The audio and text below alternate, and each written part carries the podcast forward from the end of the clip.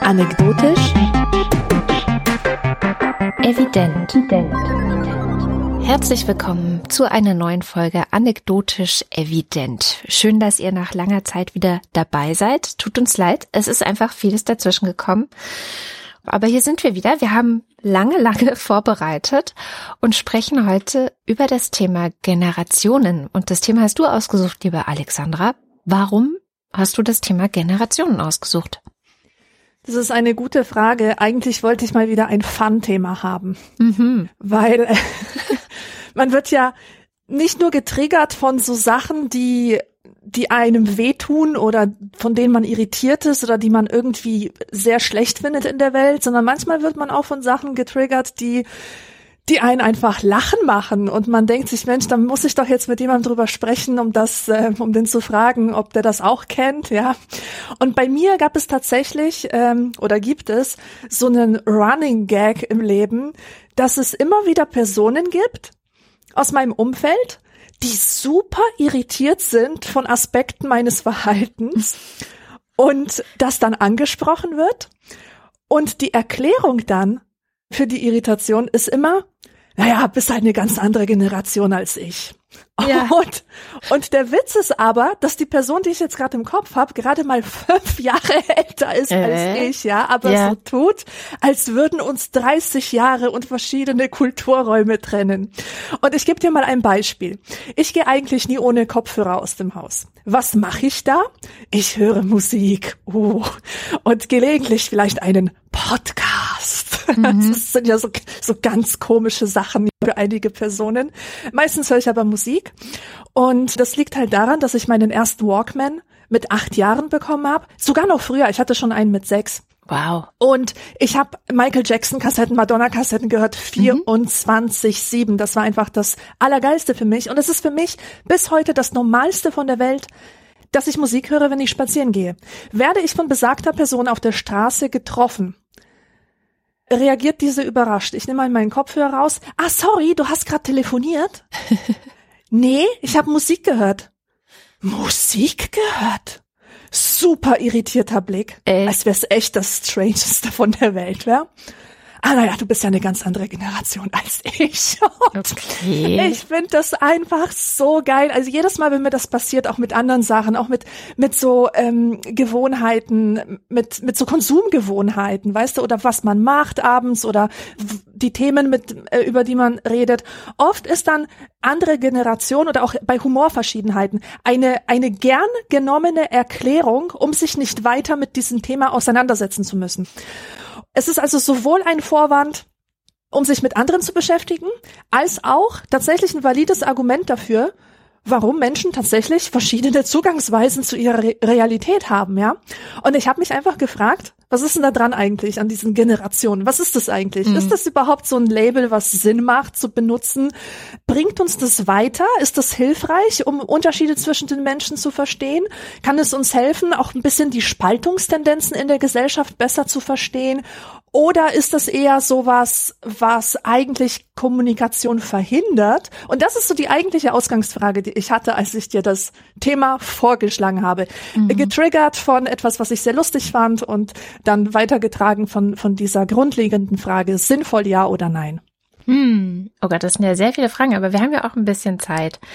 Ähm, ich habe echt überlegt, okay, Generation, warum sprechen wir über Generation? Weil ich hatte so im Kopf eigentlich das Bild, dass Generationen was Ausgedachtes sind. Also sowas wie, weiß ich nicht, Generation Y oder äh, X oder wie auch immer sie alle heißen, dass das gar nicht, also dass man das so labelt und dass man das so definiert mit irgendwelchen Jahrgängen, wo diese Leute geboren sind. Also ich zum Beispiel gehöre dann zu der äh, zu den Millennials oder Generation Y und ähm, fand immer ganz schlüssig darüber nicht weiter nachzudenken. Also ich habe dieses ganze Generationending aus meinem Leben eigentlich ausgeblendet, weil ich dachte, das ist ja im Großen und Ganzen totaler Quatsch. Weil wahrscheinlich wird man innerhalb einer so konstruierten Generation viel größere Unterschiede zwischen den Menschen finden, als zwischen den Generationen. Es ist so ein bisschen bei mir im Kopf gewesen wie die Geschlechterunterschiede, ja, Mann und Frau. Okay, da gibt es halt ganz viele Leute, die schauen da total starr hin. Oh, Männer sind so und ah, guck mal, da hat jemand komisch Auto gefahren. Ja, ist ja klar, war eine Frau. ja. So, ne? Und dabei sind natürlich die Unterschiede innerhalb der Geschlechter auch größer. Ja. Und dann kamst du mit diesem Thema und ich dachte, okay, interessant, jetzt muss ich mich mit Generationen beschäftigen und auch meinem eigenen Leben. Was habe ich eigentlich damit zu tun? Ich habe ja eigentlich gar nichts damit zu tun. Bis mir auffiel, dass ich sogar mal ähm, Teil einer Organisation war und da Veranstaltungen besucht habe und mich mit anderen meiner sogenannten Generation ausgetauscht habe, die das Wort Generation sogar im Namen hatte. Mhm. Und ich hatte das total verdrängt. Es ist ungefähr zwölf Jahre her, oder ja, zehn, zwölf Jahre, irgendwas in dem Dreh her. Und das ist die sogenannte dritte Generation Ost. Mhm. Und damals kam mir das total sinnvoll vor und es war auch, es hat auch so total gut getan. Also vielleicht kurz, was ist die dritte Generation Ost?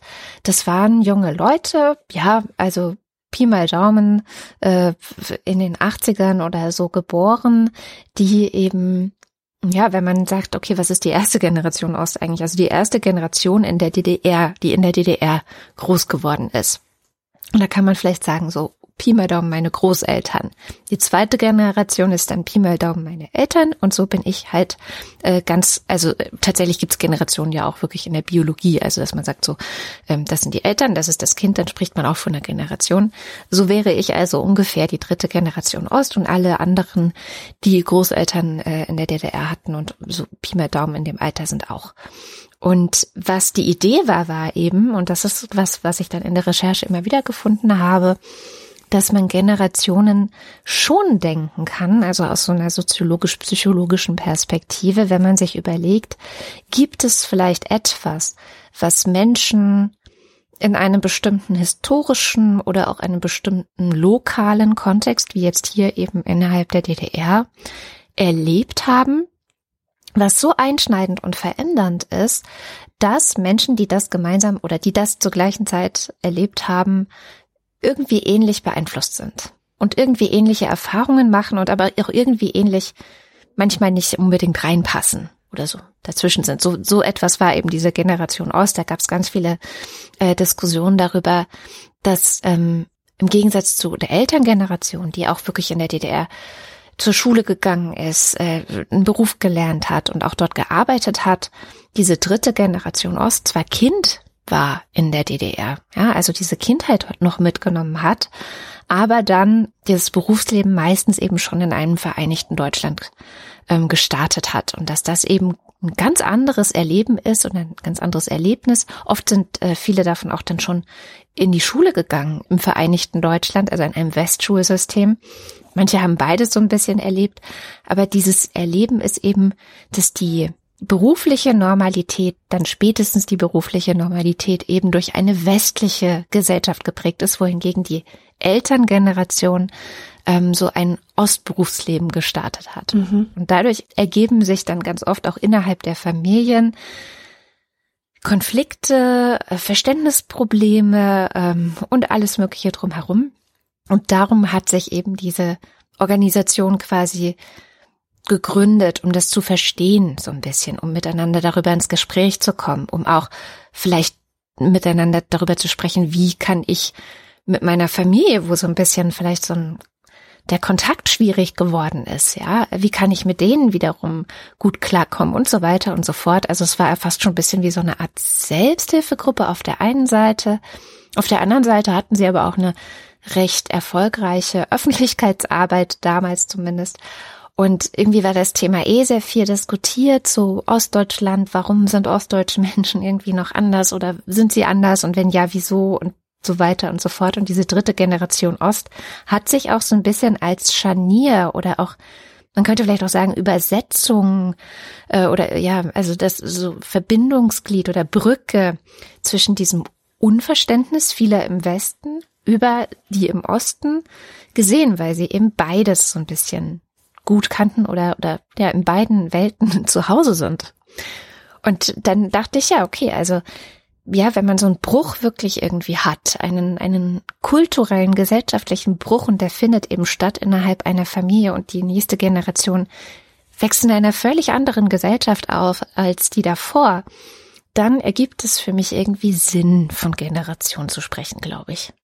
Ja, auf jeden Fall. Und das, so wie du es beschreibst, das ist eigentlich auch die klassische Definition, die verfasst wurde von äh, dem Soziologen Karl Mannheim. Der hat nämlich gesagt, dass eine Generation definiert wird durch einschneidende historische Ereignisse. Und das kann zum Beispiel ein Krieg sein, das kann eine Revolution sein. Und diese politischen Ereignisse prägen einfach ganz stark die Werte und die Überzeugungen einer bestimmten Altersgruppe. Und diese Generation wird dann wiederum zum Motor der Veränderung für die Zukunft, mhm. geprägt eben von diesen Ereignissen. Und ich denke, dass dieser soziologische oder auch familiensoziologische Begriff von Generation tatsächlich sehr, sehr wenig zu tun hat mit dem, was du zuerst gedacht hast, als ich dir das Thema vorgeschlagen habe, was aber auch meine erste Assoziation war, also meine ähm, erste Begegnung überhaupt mit diesem Begriff und wo ich begonnen habe, das bewusst einfach wahrzunehmen, dass das so ein Konzept ist, war, ähm, als ich Generation X gelesen habe von Douglas Coupland, Mhm. oder or, or, or Coupland, ich weiß nicht mehr, ähm, wie der ausgesprochen wird. Jedenfalls, dieses Buch hat mich absolut geflasht. Ich habe es geliebt. Und bei mir, ich, weißt du, ich habe mich früher immer der gleichen Sache schuldig gemacht wie diese Person, von der ich eingangs erzählt habe. Ich habe mich eigentlich nie als Teil meiner Generation begriffen. Mittlerweile weiß ich auch warum. Ich bin kein Millennial obwohl ich äh, technically bin, also vom Geburtsjahrgang bin ich schon einer, aber ich habe mich nie als Millennial identifiziert und ich habe auch später herausgefunden, warum das so war. Dazu gleich mehr. Ich wusste einfach, dass ich mit den Menschen aus meiner Klasse nichts zu tun habe. Und das war jetzt nicht, weil ich generell irgendwie komisch war, sondern ich hatte ja auch eine, einen Vergleich mit den Leuten aus älteren Klassen. Und Menschen, die so zwei, drei Jahre älter waren als ich, zu denen habe ich mich extremst hingezogen gefühlt, weil ich das Gefühl hatte, dass die durch ihr ästhetisches Auftreten und durch die Werte, die sie nach außen tragen, viel näher dran sind an dem, was ich begehre. Ähm, kurz zur Einordnung. In meiner Klasse gab es überhaupt keine sogenannten alternativen Menschen, sondern es gab halt nur diese Marken. Leute, die diese komischen Schalen getragen haben, weißt du, diese Carhartt-Jacken mhm. und Diesel-Shirts und, und alles war irgendwie nur alles musste mit Konsum zu, äh, zu tun haben. Und natürlich habe ich mich darin nicht wiedergefunden, weil ich lange Zeit nicht in der Lage war, an dieser Art von Konsum und Distinktion teilzunehmen. Und ich habe gesehen, dass in den Klassen oder in, auch in den äh, Stufen über mir ganz viele Leute waren, die drauf geschissen haben. Die haben super coole Second-Hand-Klamotten angehabt. Die sahen aus wie Hippies. Das waren Gothics, das waren Punks. Das waren Leute, die tatsächlich dann auch, die man mal auf einer Wiese getroffen hat und dann saßen die da und einer hatte eine Gitarre oder so oder die haben halt gekifft und die haben übers Leben gesprochen, über richtig interessante Themen, ja. und, und ich habe mir gedacht, ey, wieso, wieso sehen die eigentlich aus wie die, wie die 70er Jahre Hippies? Das ist ja krass, weil die haben auch teilweise Schlaghosen angehabt, die Mädels und ähm, das hat mich so an meine Mutter erinnert, an die alten Fotos von der aus ihrer Studienzeit, ja. Und da kam, dann kam mir so die Idee, dass man sich deine Generation vielleicht auch selber aussuchen kann. Ja, man kann sich halt selber aussuchen, wo man dazugehören will. Und das fand ich dann wiederum cool. Und so habe ich halt gelernt, aha, das ist wahrscheinlich eine ästhetische Kategorie. Zu einer Generation gehören bedeutet einfach zu wissen, was für Kleidung man trägt, welche Frisur man hat, welche Musik man hört, worüber man gerne spricht und vielleicht welchen VW-Bus man fährt. Und dann habe ich auch immer imaginiert, dass, dass ich ja eigentlich im falschen Körper geboren bin oder also in diesem Sinne in der falschen Zeit. Und ich hätte eigentlich in die 70er reingehört, in die 68er Generation. Ich hatte dann sofort im Kopf dieses Bild von von, von abfackelnden Räucherstäbchen, während äh, Nights in White Satin läuft vom Plattenspieler und es knistert so schön und alle sitzen beisammen und sind auf dem LSD-Trip oder so. Da, darin habe ich mich einfach viel mehr wiedererkannt als in diesem dummen Konsum-Scheiß der Leute, mit denen ich in einer Klasse war. Mhm. Ja, so viel dazu. Und ähm, ich denke, da muss man wirklich eine Unterscheidung machen, weil der Buchmarkt zum Beispiel, der wird ja wirklich geflutet von Veröffentlichungen dieser Art. Generation beziehungsunfähig, Generation äh, kein Bock, Generation Porno, Generation keine Ahnung was. Kannst du ohne Ende weiterführen. Ja, das ist ein absolut florierender Markt und die Werbetexter, die haben bestimmt auch ganz zittrige Finger, wenn sie sich das alles ausdenken, weil du kannst mit diesem Label einfach alles verkaufen. Das interessiert die Leute. Warum? weil es nämlich diese im Kapitalismus entstandene Sucht nach Identifikation stillt. Leute finden sich einfach super gerne irgendwo wieder. Ja? Mhm. Äh, sie behaupten nach außen zwar immer, sie wollen nicht in eine Schublade gesteckt werden, aber wenn sie in eine gesteckt werden, dann fühlt es sich an wie eine schöne warme Decke und äh, man kann sich dann selbst so viel besser verstehen und man erkennt sich selber wie, äh, darin wieder und und seine Freunde und so weiter. Aber Fakt ist, dass genau diese oberflächlichen Generationenbegriffe eine sehr privilegierte Sache sind. Also die zielen ja immer auf Konsum ab. In solchen Büchern wird auch oft eben von Musik gesprochen, von den Fernsehsendungen, die man geschaut hat, von den Klamotten, die man getragen hat, von den Marken, die man benutzt hat. Und interessanterweise gab es sogar mal eine Studie, die herausgefunden hat, dass Leute, die diese Privilegien nicht hatten, die an der Konsumkultur nicht teilgenommen haben, dass die sich komischerweise in diesen Labels überhaupt nicht wiederfinden. Ja, komisch komisch, ne? Ja. ja, ich finde es ja total interessant. Also ich glaube auch, dass ähm, Generation Y äh, nicht wirklich existiert, also die Millennials, mhm. die sogenannten, weil ähm, relativ viel uns auszeichnet und das ist aber alles sehr schwammig und vieles haben wir, glaube ich, auch von den anderen Generationen. Aber was du gerade erzählt hast aus deiner Klasse und den Klassenstufen darüber, da musste ich schon schmunzeln, weil ich glaube, ich bin ja auch noch ein kleines bisschen jünger und bin aber genauso rumgelaufen mit den ja. ähm, Hippie-Klamotten und den Schlaghosen und diesen ganzen Sachen. Ähm, also du hast dich quasi auch eher so nach oben orientiert, also zu, zu, zu den Älteren. Oder gab es nee. das auch in deiner Klasse? Jein, also ich habe das dann halt gemacht, dass es das in meiner Klasse gibt. Ich habe ah, das aber verstehe. auch nicht irgendwo. Genau, ich habe das nicht irgendwo gefunden, sondern einfach ähm, selber gemacht und dann habe ich rausgefunden, dass es das in der ganzen Grunge-Kultur ah, eben auch gibt verstehe. Und mich da dann relativ schnell zu Hause gefühlt und auch heimisch äh, eingerichtet sozusagen. Aber ich glaube, ähm, was tatsächlich vielleicht nochmal festzuhalten wäre, weil du meintest, dass exakt das ja auch nach Karl Mannheim die Definition einer Generation ist, dass man eben irgendwie bestimmte historische oder sowas Ereignisse gemeinsam erlebt und die einen eben prägen. Und deswegen fand ich nochmal ganz interessant zu lernen, woher kommt eigentlich diese Diskussion über Generationen, wo mhm. hat die mhm. ihre Wurzel?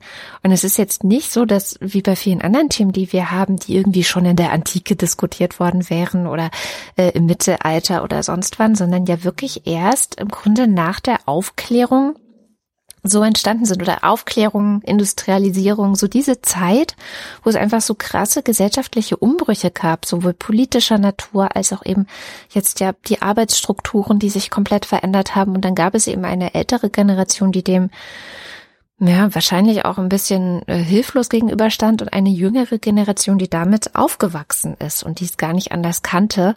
Und ab da scheint es eben diese Notwendigkeit gegeben zu haben, darüber zu sprechen. Wie ich vorhin auch meinte mit der äh, dritten Generation Ost, dass es manchmal so eine Sprachlosigkeit, eine Verständnislücke ja. zwischen den Eltern und den Kindern ähm, mal grob gesagt gibt. Und ähm, dass das sich dann auch verschärft, weil natürlich, also man kann sich ja vorstellen, dass Menschen, die vor der Industrialisierung aufgewachsen sind und vor der äh, vor der Aufklärung äh, völlig andere Lebensideale, Lebensziele hatten als dann Menschen, die danach geboren sind oder die damit als selbstverständlich aufgewachsen sind. Und auf einmal, wir erleben das, glaube ich, jetzt wieder. Ich würde sagen, dass die Digitalisierung vielleicht eine recht ähnliche Auswirkung hat, dass sich viele, ja, dann Generationen äh, hier wieder genommen, also die nicht digitalen Generationen und die digitalen Generationen oftmals nicht so ganz verstehen. Was machen die da?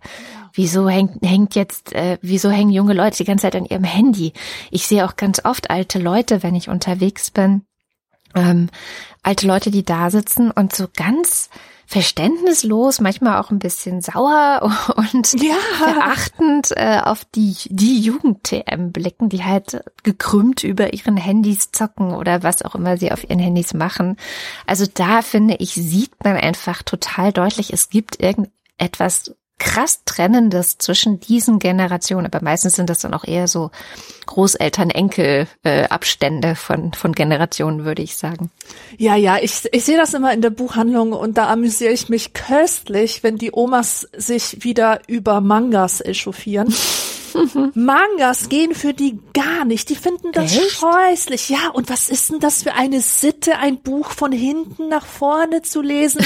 Das ist, das ist für die schon zu viel. Und ganz ehrlich, Frau Tober, sagen Sie mal, ich, ich will das ja nicht kaufen, aber ich weiß ja, die wollen das und dann entschuldigen die sich. Und das ist für die echt der Untergang des Abendlandes. Wann immer irgendwelche asiatischen Einflüsse, auch wie K-Pop und sowas, mhm. Äh, also, also so, das, das akzeptieren die einfach nicht nicht. Und das finde ich so schade. Aber ich finde an dieser Stelle wichtig zu erwähnen, dass wir in unserer gegenwärtigen Kultur eine Tendenz haben, die dem komplett zuwiderläuft. Und das ist, das ist eine Popkultur, die die Generationen vereinigt. Oh, ja. Und das hat es meiner Meinung nach noch nie zuvor gegeben und es hört einfach nicht auf, mich zutiefst zu beeindrucken. Ich spreche jetzt von solchen Phänomenen wie ähm, Stranger Things. Ja, Stranger Things. Das lag mir auf der Zunge, ganz genau. Wie geil ist das denn, bitteschön? Dass das die Lieblingsserie der jungen Leute ist. Es zeigt aber ein Leben, das ich kenne, zumindest von der ästhetischen Seite Seite. Es bringt solche fantastischen Songs wie Running Up That Hill, spült sie wieder hoch an, in das Bewusstsein der jungen Generation. Die Mütter erklären ihren Kindern, dass sie diesen Song früher geliebt haben. Vielleicht kann sogar noch die Großmutter mitsprechen. Es, es ist einfach so absolut großartig, ja? Oder mhm. was gibt's denn noch? Ach, ach, weißt du, das ist ähm, Star Wars, Star Wars zum Beispiel, ja? Wenn ja. du in den 70er Jahren ein Kind warst, magst du das geil gefunden haben und jetzt lieben deine Kinder das und kaufen sich den Merch ohne Ende. Und was, was ich auch sehe und was mich auch ein bisschen freut, ist auch, wenn das auch jenseits der Konsumkultur stattfindet, so ein intergenerationaler Austausch. Ich liebe es zum Beispiel in letzter Zeit, wenn ich auf Schullesungen erzählen kann, wie damals im Sozialismus in Polen die Leute Schlange standen für Klopapier. Weil diese Situation kennen wir jetzt alle von Corona und daran können sich die Kinder auch erinnern. Und wir lachen so sehr darüber. Und ich meine, da liegen 30 Jahre dazwischen, 30, 40 Jahre, mhm. aber die Erfahrung ist doch irgendwie gleich und mir graut schon davor. Ich war letztens im Antiquariat und da hat mir der Antiquitätenhändler gesagt, dass er keine Kerosinlampen mehr hat, weil alles ausverkauft wurde, weil die Leute halt Angst haben vor Stromausfällen und oh, so. okay. Aber das bringt mich halt wieder, das bringt mich halt wieder in, in diese Vergangenheit und ich sehe, oh, da gibt es jetzt eine, ähm, eine Erfahrung, die können verschiedene Generationen machen, ohne diese krasse Distanz zu fühlen. Und das war immer mein Problem das ist auch eine Frage, mit der ich mich oft beschäftige. Wie schaffen es Generationen, diese, diesen Generation Gap zu überbrücken, wenn sie einander von ihren Erfahrungen erzählen? Mein Problem war immer, meine Großeltern sind extrem kriegsgeprägt. Mhm. Das, der Krieg ist einfach ihr Leben gewesen. Das, das war ihre Kindheit, das war ihre Jugend. Die wissen, wie das ist, auf der Flucht zu sein. Die wissen, wie es ist, an der Front zu sein. Beziehungsweise wussten es leben ja nicht alle mehr, wie es ist, liebe Menschen zu verlieren. Und ich habe das immer als große Bereicherung empfunden, dass sie mir davon erzählen konnten. Leider war ich nicht in der Lage, das wirklich zu begreifen. Hm. Das heißt, ich habe sehr viel gewusst, aber ich habe sehr wenig begriffen. Und dieses Jahr habe ich eine einschneidende Erfahrung gehabt. Ich war nämlich in Auschwitz hm. im Konzentrationslager mit einer Gruppe von Schülerinnen und da ist etwas ganz Seltsames mit mir passiert. Also ich möchte jetzt nicht zu viel davon erzählen, weil das hat nämlich immer so ein, so ein Anflug von, äh, ich habe das so als Selbsterfahrungstrip gemacht, ja, und das, ähm, das, das ist nicht, nicht das, was ich, was ich ver vermitteln möchte, aber tatsächlich hatte ich eine, eine tiefe Erkenntnis, die, die, die mich sehr, sehr stark geprägt hat. Ähm, als ich auf diesem Gelände war und so unmittelbar mit diesen Dingen konfrontiert war und mich davon überzeugen konnte, dass ähm, die, diese Erfahrung war einfach so körperlich, weißt du, die hat von meinem Körper und von meiner Seele komplett Besitz genommen. Ich konnte nicht weg. Ich, ich war komplett unter dem Einfluss von diesem schrecklichen Ort und ich habe auf einmal alles begriffen. Was natürlich jetzt auch eine, ein, eine große Aussage ist, aber ich hatte das Gefühl, dass ich diese Zeit nicht mehr überbrücken muss, sondern dass mir diese Zeit ganz nahe ist. Und dann habe ich auch hinterher überlegt, Mensch, das ist eigentlich etwas Paradoxes und gleichzeitig macht es so viel Sinn. Ich bin 40 Jahre alt und als ich klein war, lag diese Zeit 40 Jahre zurück. Ja. Das heißt, wir haben einen Zeitraum von 80 Jahren, was eigentlich ein sehr großer Zeitraum ist, kaum vorstellbar, aber dadurch, dass ich mir den Zeitraum von 40 Jahren jetzt so gut vorstellen kann, verstehst du, fällt es mir viel leichter in der Zeit zurückzugehen und mir klar zu machen, dass das alles wirklich passiert ist. Ja, verstehe ich total. Und und das ist das ist halt mein Erlebnis gewesen und das hat mich wirklich zutiefst beeindruckt und hat mir gezeigt, auch wie viel äh, verfremdende Effekte dafür sorgen, dass wir eben nicht verbunden sind mit den Generationen, die vor uns waren. Und das liegt an solchen simplen Sachen wie zum Beispiel der medialen Darstellung von Geschichte. Wenn wir immer nur verzerrte Stimmen hören und grobkörniges historisches Bildmaterial betrachten und auf Fotos die Leute so so komisch ausschaut, ja, also halt, was das Fotomaterial von damals hergab, dann fällt es uns, glaube ich, leichter, diese Sachen von uns zu schieben, als, okay, andere Zeit heißt ganz anderer Film. Das ist gar nicht mit mir verbunden. Mhm. Naja, und ich habe auf jeden Fall auch als, als Folge dieser Reise sehr viel Literatur gelesen, unter anderem ein tolles Buch, ähm, das heißt äh, Children of the Holocaust. Und das handelt eben von der Generation der Kinder der mhm. Holocaust-Überlebenden. Und das ist eine unglaublich spannende Lektüre. Und da schreibt auch die Autorin, dass sie wie heilend das war für alle an diesem Projekt Beteiligten. Das war so eine Art soziales Forschungsprojekt, mit diesen Kindern zu sprechen. Tatsächlich diese Gemeinsamkeiten zu erkennen, wie die Erfahrung ihrer Eltern sie selbst geprägt hat, wie das Schweigen auch die Menschen geprägt hat, dass sie ihr zeitlebens das Gefühl hatten, mit so einer kleinen Kiste im Herzen herumzulaufen, die niemals, niemals geöffnet werden durfte. Und sowas kann ein ganzes Leben prägen. Und ich kenne das auch von meiner polnischen Geschichte, wie viel Schweigen da ist. Und es gibt ähm, auch ganz viele Bücher, die über dieses, über diesen Themenkomplex geschrieben werden, wie die Generation daran leidet, dass die Generation vor ihnen ihre Probleme nicht angegangen sind. Das ist diese berühmte Traumavererbung, mhm. Epigenetik und so weiter. Und es ist habe auch ein Interview äh, gelesen mit einer Autorin, die sich mit diesem Thema auseinandersetzt, die sagt, das ist eigentlich die Pflicht dann unserer Generation, der Generation, die sich darüber bewusst wird, in Therapie zu gehen. Denn du löst damit nicht nur deine eigenen Probleme, sondern du löst sie auch rückwirkend für die Generation, die es nicht konnten. Hm. Das ist eigentlich eine ganz schöne, ganz schöne Idee.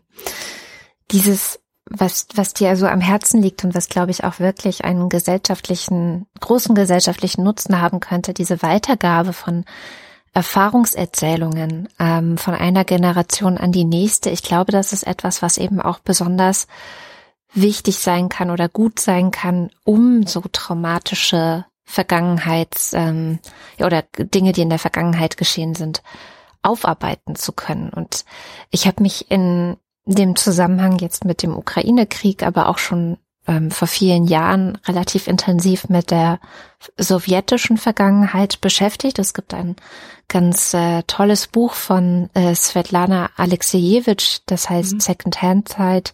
Oh, ich habe es gelesen, es ist wirklich fantastisch.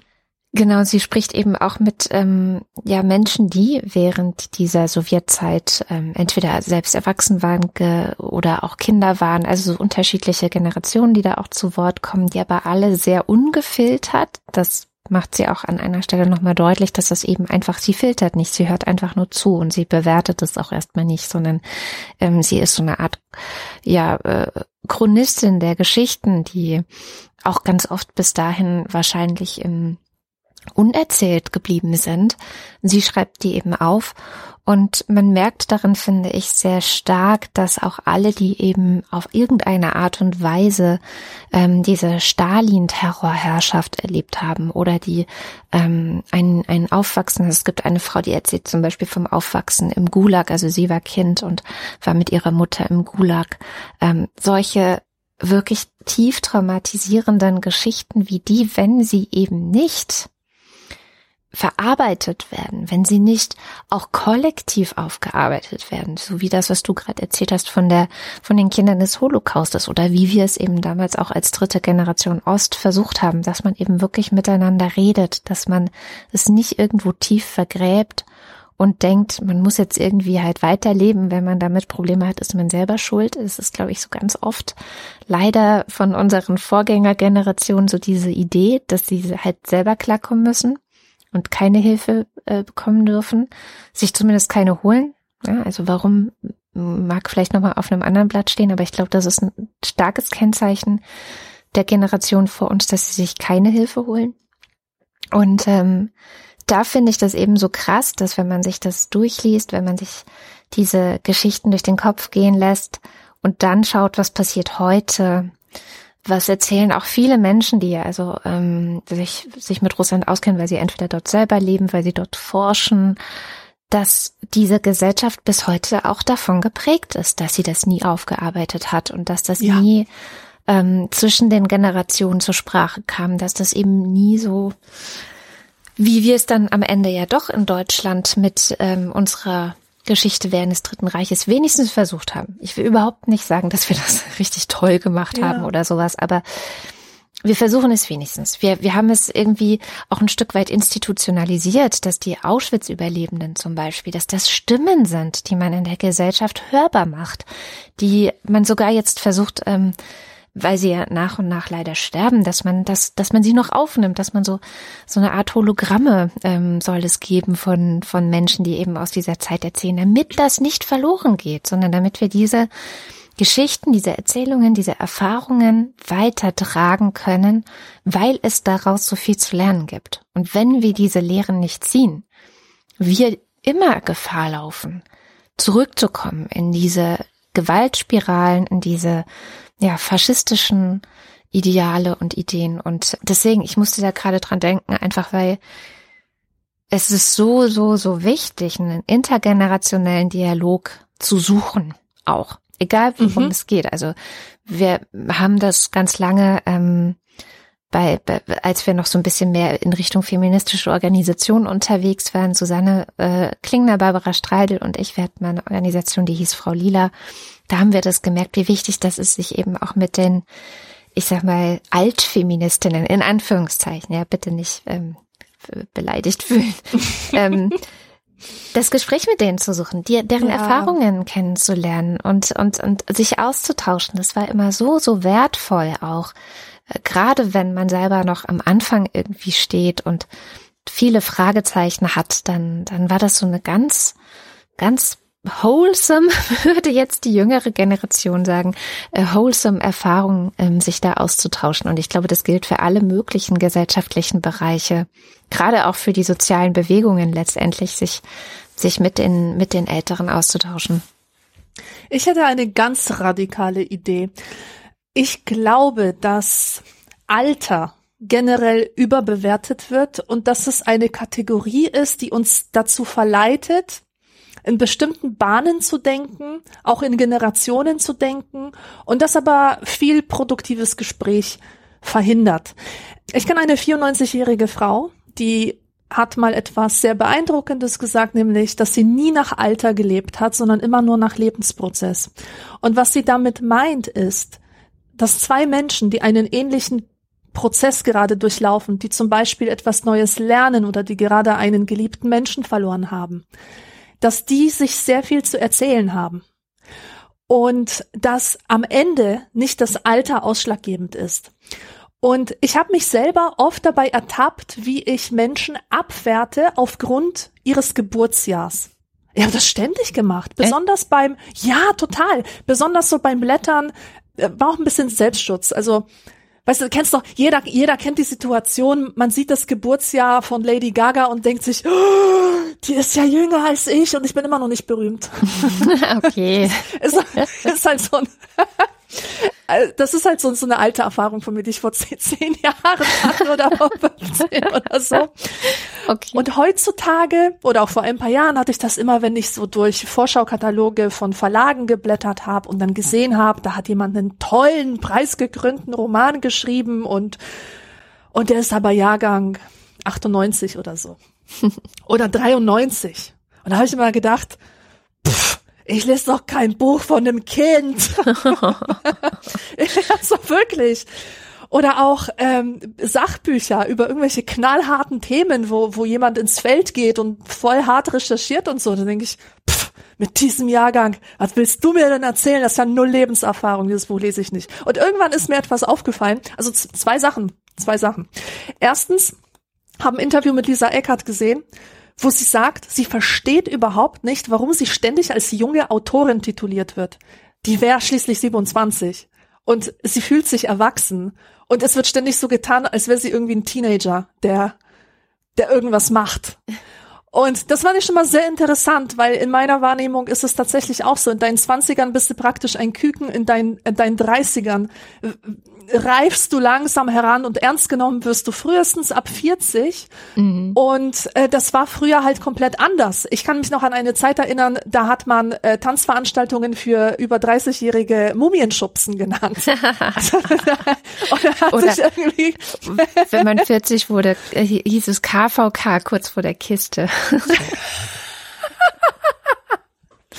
ja, genau. Und, mhm. ähm, und heute ist es irgendwie so eine zweite Pubertät, die man, man dann durchlebt. Naja, egal. Jedenfalls, ähm, es, es, es ist halt, ich, mir ist irgendwann aufgefallen, dass es einen Trend gibt von Leuten, die Sachen veröffentlichen, ihr Geburtsdatum nicht mehr in die Bio zu packen. Mhm. Und das fand ich dann immer extrem interessant und total cool, weil es mir dieses, diesen Priming-Effekt hat es mir weggenommen und ich war wieder in der Lage, einen Text nicht danach zu beurteilen, wer ihn geschrieben hat und meinen Annahmen darüber, ob das jemand ist, der genug weiß oder der sich gut genug ausdrücken kann, sondern tatsächlich danach, was es ist. Und ich stelle auch, wenn ich mit einem offenen mit offenem Herzen und offenem Kopf durch die Welt gehe, dann stelle ich fest, dass ich mich tatsächlich auf Menschen jeder Generation in Anführungsstrichen einlassen kann.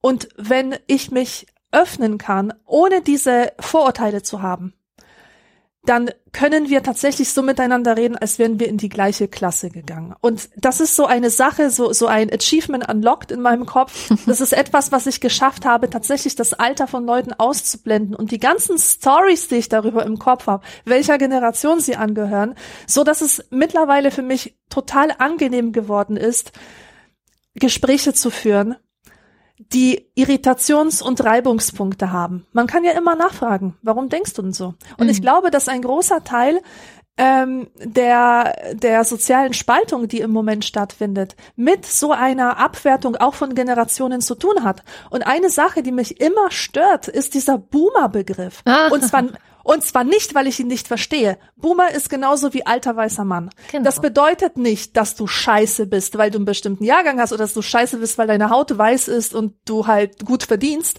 sondern das steht ja für eine bestimmte Haltung, für, für ein, eine Überzeugung, dass man sich das Recht herausnehmen kann. Ja, so. Sich aber die ha oder die andere Weise. Harald Welzer und Richard David Precht mäßig. Entschuldigung. Fin Finste. Finde ich jetzt zum Beispiel nicht. Die beiden sind ein, gut, ein gutes Beispiel, warum ich eben diesen Boomer-Begriff ablehne. Weil ich nämlich finde, dass ähm, es kann stimmen, ja, es kann stimmen, dass, dass, äh, dass diese Menschen mit, mit einer bestimmten Haltung durch die Welt gehen und geprägt sind von, von einfach davon bestimmte Erfahrungen nicht gemacht zu haben. Aber trotzdem finde ich, dass ältere Generationen uns was zu sagen haben. Und das muss ja nicht wahr sein, aber man muss doch wenigstens in der Lage sein, sich mit ihren Argumenten zu beschäftigen. Nicht alles, was Menschen eines bestimmten Jahrgangs von sich geben, darf oder soll oder muss muss abgewertet werden. Ach so, ja, und das ist ja was passiert, ja weil in der öffentlichen Diskussion wird das ja als abwertender Begriff gebraucht ad hominem äh, und als Excuse dafür, dass man sich mit den Argumenten an und für sich gar nicht beschäftigen mag. Habe ich so den Eindruck. Ja, das glaube ich jetzt nicht. Also ich glaube, dass es einfach eine Reaktion auf eine bestimmte Haltung ist, tatsächlich. Also und dann, deswegen kam ich gerade zu Brecht und Wälzer, weil ich mich am Wochenende unfreiwilligerweise relativ intensiv mit denen auseinandergesetzt habe, die halt eine Haltung haben so von, hey, ich erkläre euch mal die Welt. Und ich habe eigentlich immer recht, weil ich habe ja immer recht gehabt und die einfach auf eine sehr privilegi aus einer sehr privilegierten Position heraus Urteile bilden und meistens abwertende, ne? also abwertend gegenüber denen, die, die ihre Haltung nicht teilen. Und äh, darauf, auf, auf so eine, ich sag mal, Anspruchshaltung, vielleicht auch so eine Überlegenheit qua Geburt oder so, weil sie halt ein bestimmter Jahrgang sind und immer schon recht hatten.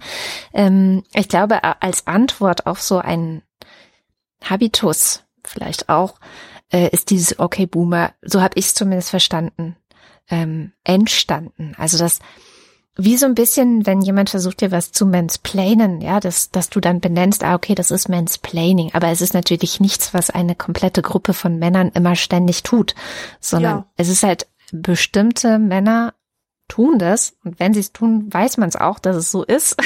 wenn man mansplaint, ja. merkt man es. Ja. Und ich glaube auch, wenn Leute boomen, um es mal so zu nennen, jetzt als Verb, ich weiß gar nicht, ob es das gibt, ist damit eben auch eine bestimmte Handlung und Haltung, die hinter dieser Handlung steht, gemeint.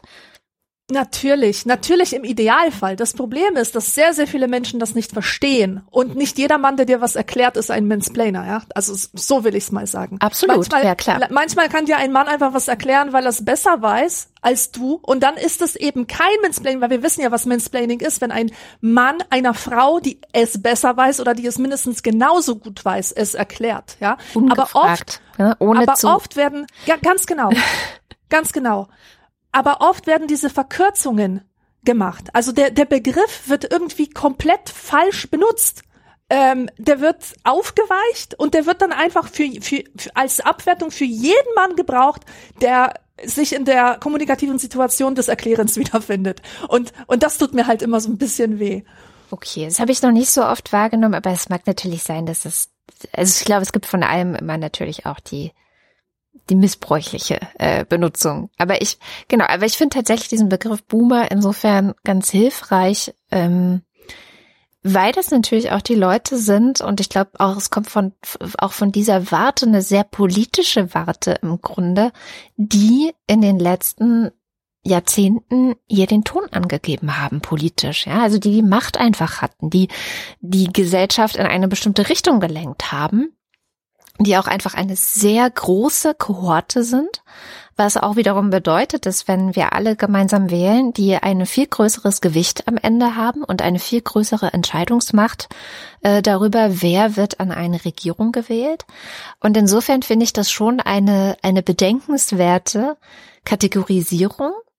Ähm, aber natürlich und da, wie, wie ich ganz am Anfang gesagt habe, ich glaube halt nicht an diesen ganzen Generationen Quatsch. Ich glaube, du kannst halt nie alle über einen Kamm scheren, sondern das ist am Ende eine Annäherung. Und ähm, wenn ich diese Annäherung jetzt, ähm, und wenn man es eben auch abwertend benutzt, so okay, Boomer-mäßig benutzt, dann würde ich eben sagen, es ist eine sehr privilegierte ähm, Haltung, eine sehr privilegierte Stellung, eine sehr und und darauf beharrend, ne? Also nicht nicht äh, offen. Nicht offen für Diskussion, ja. Genau. Und das das wäre das, was es für mich ausmacht und was aber natürlich, ich kenne ja selber genug Boomer, ähm, diese Generation nicht in Gänze beschreibt, sondern vielleicht könnte man es wirklich auch beschränken auf die Mächtigen der Generation ob es jetzt mächtig sei in Politik, ob es wirtschaftlich Mächtige sind oder ob es auch ähm, kulturelle Macht ist, wie zum Beispiel dann jetzt Brecht und Welze sie sicherlich innehaben und es auch offensichtlich gewohnt sind, widerspruchslos inne zu haben und dann entsprechend reagieren, wenn der Widerspruch kommt.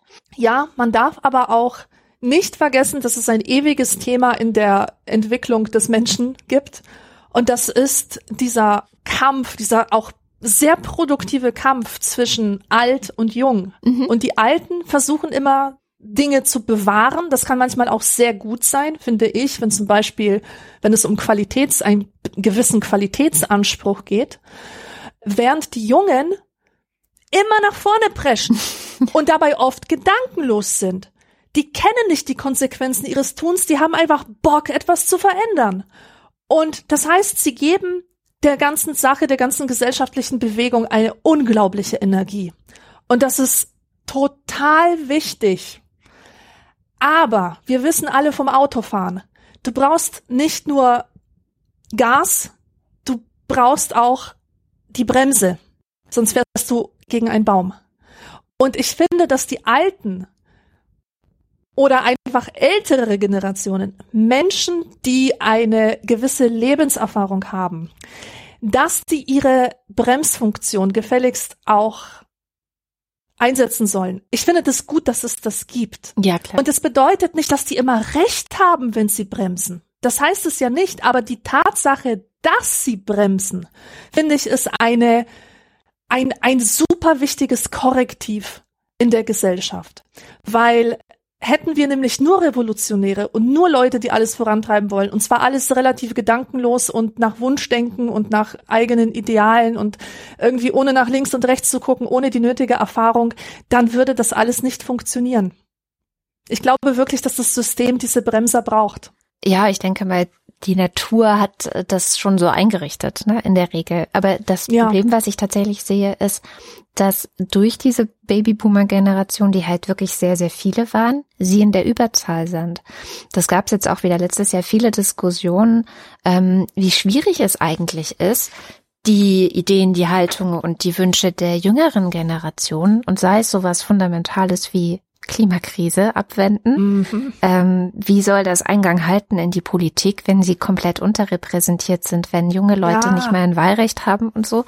Und da finde ich, merkt man nämlich auch, was du gerade gesagt hast, ist total richtig, aber eben auch in die andere Richtung. Es muss eben auch ein Gleichgewicht geben, dass junge Leute sich einbringen können, dass junge Leute die Gesellschaft gestalten können, dass junge Leute eine Möglichkeit haben, mit zu entscheiden, was die Gesellschaft macht. Und ich glaube, da hapert es ganz schön doll bei uns. Ja, definitiv. Das ist ja auch so das Generationenvertrag-Thema. Ja. Also dieses, dieses Ungleichgewicht. Naja, jedenfalls, ähm, was ich wirklich gut finde, also ich, ich finde, dass diese, dass diese jungen Generationen ähm, die sollten sich auch freuen und stolz auf sich sein, welche Macht sie dann auch haben. Natürlich, in der Politik haben sie nicht die Macht, die sie haben könnten, mhm. aber in vielen anderen Lebensbereichen äh, höre ich gar nicht mehr auf zu applaudieren. Ja, absolut. Zum Beispiel, zum Beispiel diese Sache, also erstens ähm, gesellschaftspolitisches Bewusstsein. Das habe ich einfach nie so erlebt äh, in den Generationen davor. Das finde ich schon mal super, auch wenn das meistens, was heißt meistens eigentlich überwiegend auf die gebildete Bevölkerungsschicht begrenzt ist. Also geh mal in der Hauptschule und fang an über Nachhaltigkeit zu sprechen, alle schlafen ein. Das ist leider so. Egal. Die, Hier gibt es keine Hauptschulen, deswegen Sachen, kann ich das leider nicht machen. Ach so. heißt das Mittelschule oder wie heißt das? Ähm, nee, es gibt ja, also hier wurden tatsächlich Hauptschulen abgeschafft und es gibt hier sowas, das nennt sich integrierte Sekundarschule ah, oder eben Sekundarschule. Okay. Und diese Schulen sind aber Schulen, an denen alle im Grunde gemeinsam sind. Also nicht nur die Haupt- und Realschüler, die früheren Haupt- und Realschüler, sondern dann auch die, die irgendwie das Abitur machen wollen. Das heißt, es werden alle gemeinsam unterrichtet, was unter anderem dann auch dazu führt, dass, also ich kenne es jetzt relativ nah, weil meine Kinder auch auf so eine Schule gehen, dass dann halt die ganze Schule mit äh, zum Klimastreik geht und auch die, die dann vielleicht nur ähm, das heißt es hier BBR, Berufsbildungsreife, das ist der ehemalige Hauptschulabschluss oder den mittleren Schulabschluss dann machen. Also das ist natürlich ein großer Vorteil auch von solchen Schulen, wo einfach alle hingehen und man eben diese soziale Segregation nicht mit dem, was Kinder und Jugendliche schulisch drauf haben, auch noch ähm, mit forciert. Ja, ja das finde ich ganz, ganz wunderbar. Das wäre auch mein Ideal für hier. Bei uns heißt es, also in Bayern heißt es auch nicht mehr Hauptschule. Ich benutze mhm. jetzt hier einen alten historischen Begriff quasi, sondern es heißt Mittelschule. Ah, ja. Und ähm, auch da gibt es so Abzweigungsmöglichkeiten.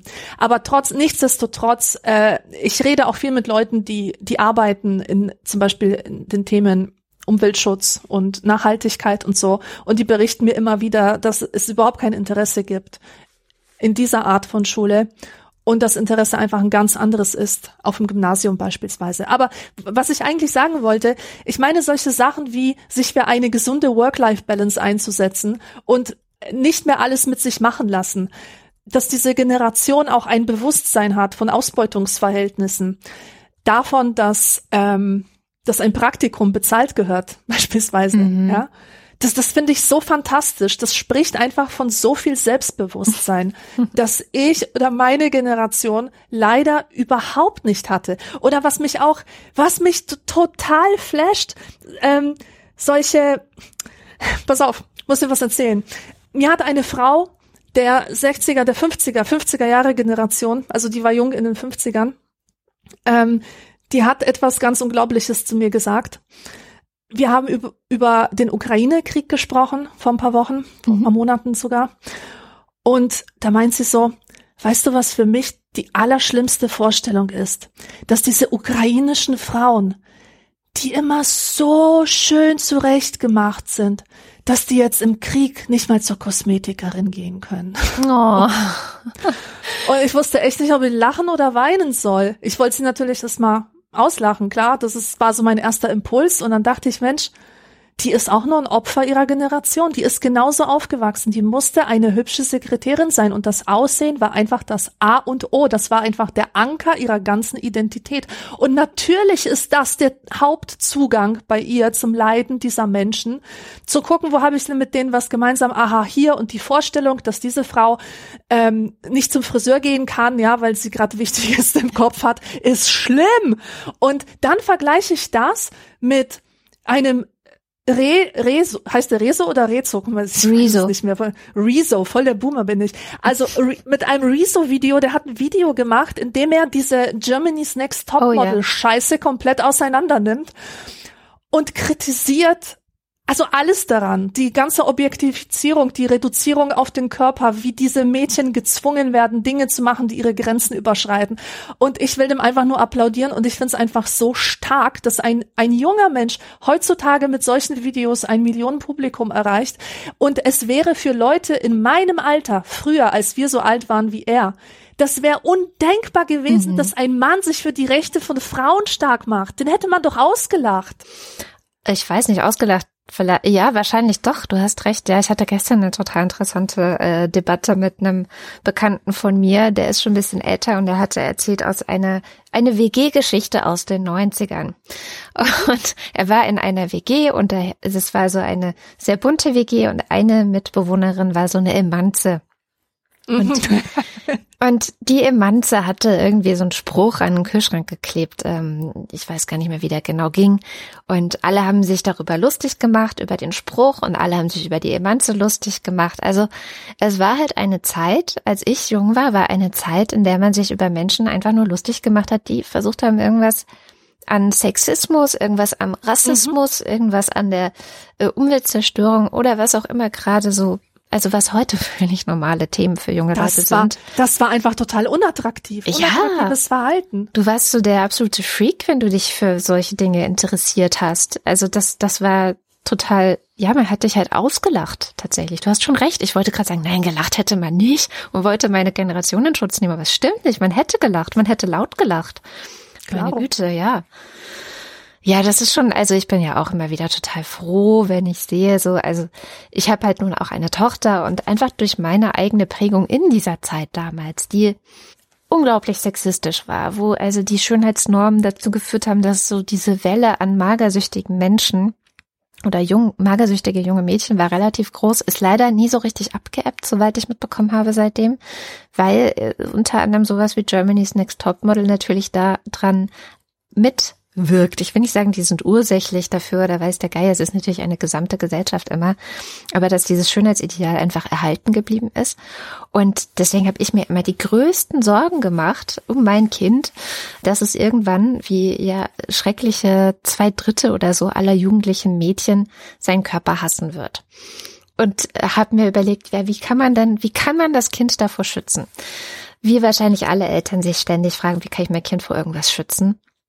Und ich habe überhaupt nichts Gescheites finden können. Also ich hatte so Sachen gemacht wie auf Instagram den Kanal von Celeste Barber äh, abonnieren für sie oder auf, auf TikTok. Wir teilen uns noch immer einen TikTok-Account, weil sie zu jung für den eigenen ist. Aber trotzdem sie natürlich ein großes Interesse hat, auf TikTok zu sein. Ähm, dann abonniere ich immer so Body Positivity oder feministische Kanäle, damit sie auch mal was anderes sieht und so weiter. Aber so richtig vorangekommen bin ich damit nicht. Und letztendlich kam sie selber damit an, weil eine der, ich glaube, YouTuberin ist sie, so eine Gaming-YouTuberin, die heißt Gnu und die hat exakt zu dem Thema ein Buch geschrieben weil sie selber eben auch, auch durch YouTube und auch durch, durch die ganzen Schönheitsnormen in den, in den Medien, ähm, sie ist dem eben auch aufgesessen. Sie hat sich sogar auch operieren lassen, um sich dem anzugleichen und hat ganz lange gebraucht, ein zehnjähriger Prozess, um sich davon zu emanzipieren, also von den Schönheitsvorstellungen der Gesellschaft. Und das Buch handelt eben davon, wie wichtig es ist, sich davon zu emanzipieren, ähm, den eigenen Körper zu akzeptieren und so weiter und so fort. Und damit kam das Kind dann von selber an. Ja, das musste ich gar nicht. Ich kannte es auch gar nicht, wusste das natürlich auch gar nicht. Und die sind natürlich viel stärker selbst schon ExpertInnen zu den verschiedenen ähm, gesellschaftspolitischen Themen, die Sie gerade interessieren. Also das ist ganz viel LGBTQI auch, was ich, was mir immer so das Herz erwärmt. Ähm, das ist ganz viel so Body Positivity, Selbstakzeptanz. Das ist natürlich Klima.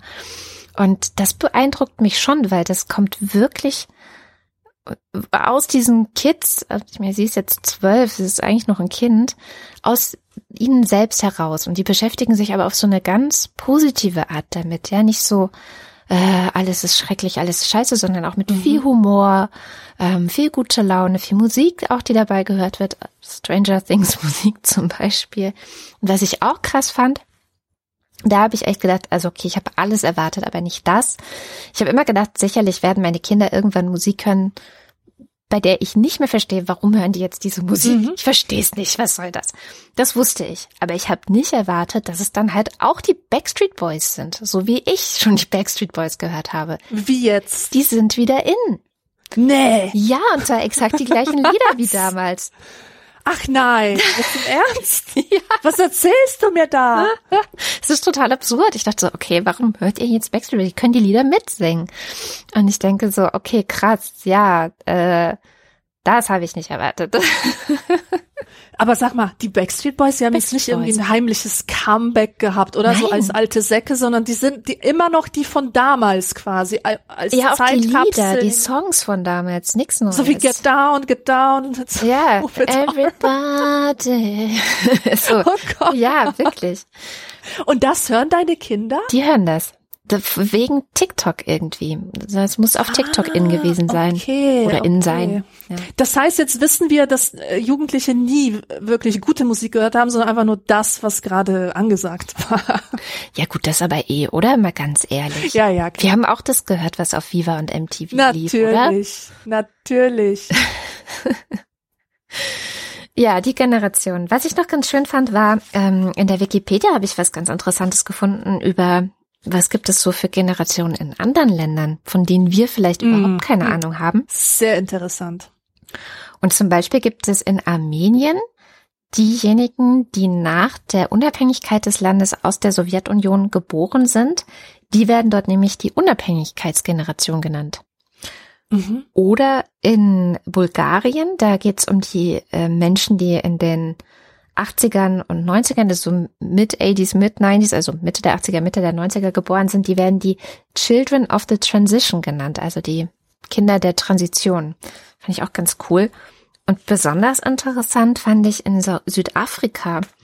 Da werden nämlich die, die nach 1994, also oder nach der, nach der ersten Wahl 1994, also quasi die erste Wahl nach dem Apartheidsregime geboren sind, die werden die Born Free Generation genannt. Also die, die freigeboren sind, das fand ich besonders schön. Das hat bestimmt auch ähm, einen Einfluss darauf, wie man sich selbst empfindet und selbst definiert. Stell dir mal vor, du, dir wird von Anfang an gesagt, du bist Generation. Wie war das mit dem Free? Äh, Born Free Generation. Born, du bist die Born Free Generation. Ja. Das ist voll das krasse Label. Also wenn oh, ich ja. mich damit identifiziere, dann habe ich gleich auch einen Auftrag mit Absolut. dabei. Ja, absolut. Ja, insofern glaube ich auch tatsächlich, dass so ein Label ja, das kann natürlich auch um, sehr viele Implikationen haben. Und deswegen komme ich wieder zurück zum Anfang. Ich mhm. wäre vorsichtig mit den Labels wegen der schnellen Stereotypisierung und ne, größere Unterschiede innerhalb einer Generation als zwischen.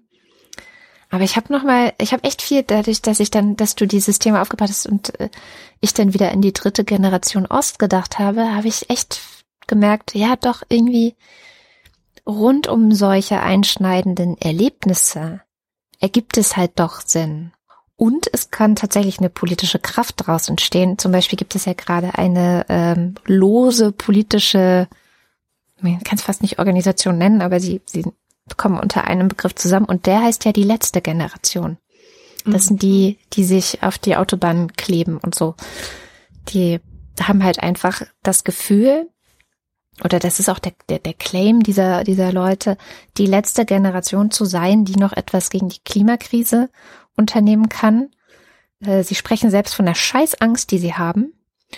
Und ähm, dass sie deswegen eben zu besonders drastischen Mitteln greifen und auch es ihnen egal ist, dass sie dann Geldstrafen oder Gefängnisstrafen oder sonst irgendwas aufgebrummt bekommen. Hauptsache, sie stören die Gesellschaft so sehr, dass die Leute aufwachen und dass die Aufmerksamkeit eben hin zur Klimakrise gelenkt wird. Das fand ich auch nochmal ein relativ, also ich finde den Titel dieser losen Organisation relativ stark, die letzte Generation. Also gibt mal auch meinen Senf zum besten, ja. Also ich finde auch, dass dieser äh, Generationenbegriff tatsächlich einen ganz großen Nutzen haben kann. Ja, das ist ähm, wie alles, was wir in eine bestimmte Form packen, wir hatten es ja auch mal von den Geschichten, mhm. ist auch das ähm, relativ komplexitätsreduzierend. Aber das muss es sein, weil genau das ist die Funktion von solchen Begriffen. Sie reduzieren die Komplexität, um sie gleichzeitig greifbar und kommunizierbar zu machen. Und ich denke, dass der Generationenbegriff uns tatsächlich hilft, uns unserer Zeitlichkeit bewusst zu werden, dass wir halt ähm, dass wir eingepflanzt sind. Also wir, wir haben so einen Platz auf diesem Zeitstrahl und wir werden von der Vergangenheit geprägt und als die, die wir sind, von dieser Vergangenheit geprägte, gestalten wir wiederum die Zukunft für kommende Generationen. Und das ist eigentlich ein ganz guter Gedanke. Also das, das macht vieles sehr viel klarer. Das hilft dir, bestimmte Dinge zu sehen.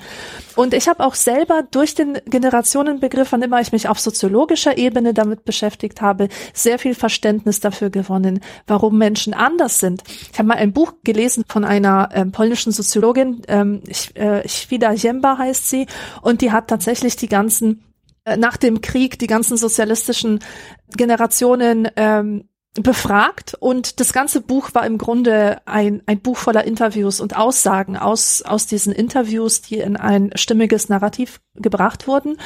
Und ich konnte tatsächlich dann auch sehr viel verstehen, was eigentlich für mich keinen Sinn gemacht hat. Meine unglaublich harte Oma, die, die ein Kind aber hervorgebracht hat, das ganz schüchtern ist und sehr große Probleme damit hat, ähm, zu sagen, was es will, ja. Das war für mich so, wie, wie kann denn so eine Mutter eine solche Tochter haben? Immer diese, diese, diese Art von Fragen, ja. Mhm. Und das wurde mir alles erklärt durch dieses äh, Einbetten der individuellen Narrative in den gesellschaftspolitischen Kontext. Ähm, diese Frauen von damals zum Beispiel, jetzt ganz konkret an meiner Großmutter, die mussten sich durchsetzen. Das war überlebensnotwendig, ja. dass sie sich durchgesetzt haben, dass sie auch eher so präventiv auch richtig mal einen harten Spruch rausgehauen haben, um einfach mal den Männern zu zeigen, wer hier das Sagen hat, denn sonst wären sie einfach runtergegangen. Deswegen, ich glaube, ich habe diese Geschichte schon mal erzählt, aber deswegen ja. ist es wichtig, sich damit auseinanderzusetzen und zu gucken, was weitergegeben wird von Generation zu Generation. Und zwar die Geschichte von dem Braten im Ofen habe ich schon mal erzählt? Es ist egal, ich kann es ja, noch mal erzählen, weil es aber genau haben wir vielleicht nicht Ich erzähle es nur kurz. Genau, es passt einfach jetzt gerade in den Kontext. Also Mutter und Tochter ähm, backen einen Braten und die Mutter macht irgendwie immer, die zeigt der Tochter, dass man vom Braten immer das, das vordere Stück abschneiden muss. Und die Tochter macht es halt unhinterfragt und irgendwann stellt sie die Frage, warum machst du das eigentlich? Und die Mutter sagt, ich habe keine Ahnung, aber ich habe es genauso von meiner Mutter gelernt. Und sie geht zu ihrer Mutter und fragt sie, warum sie das gemacht hat. Und die Mutter geht wiederum zur Großmutter und jetzt darf die Großmutter erzählen, warum sie das gemacht hat. Jetzt haben wir zu viele Generationen. Egal, auf jeden Fall die Auflösung. Die Auflösung der Sache ist, es wurde ursprünglich gemacht, weil die Familie einen zu kleinen Ofen hatte und der Braten sonst nicht reingepasst hätte.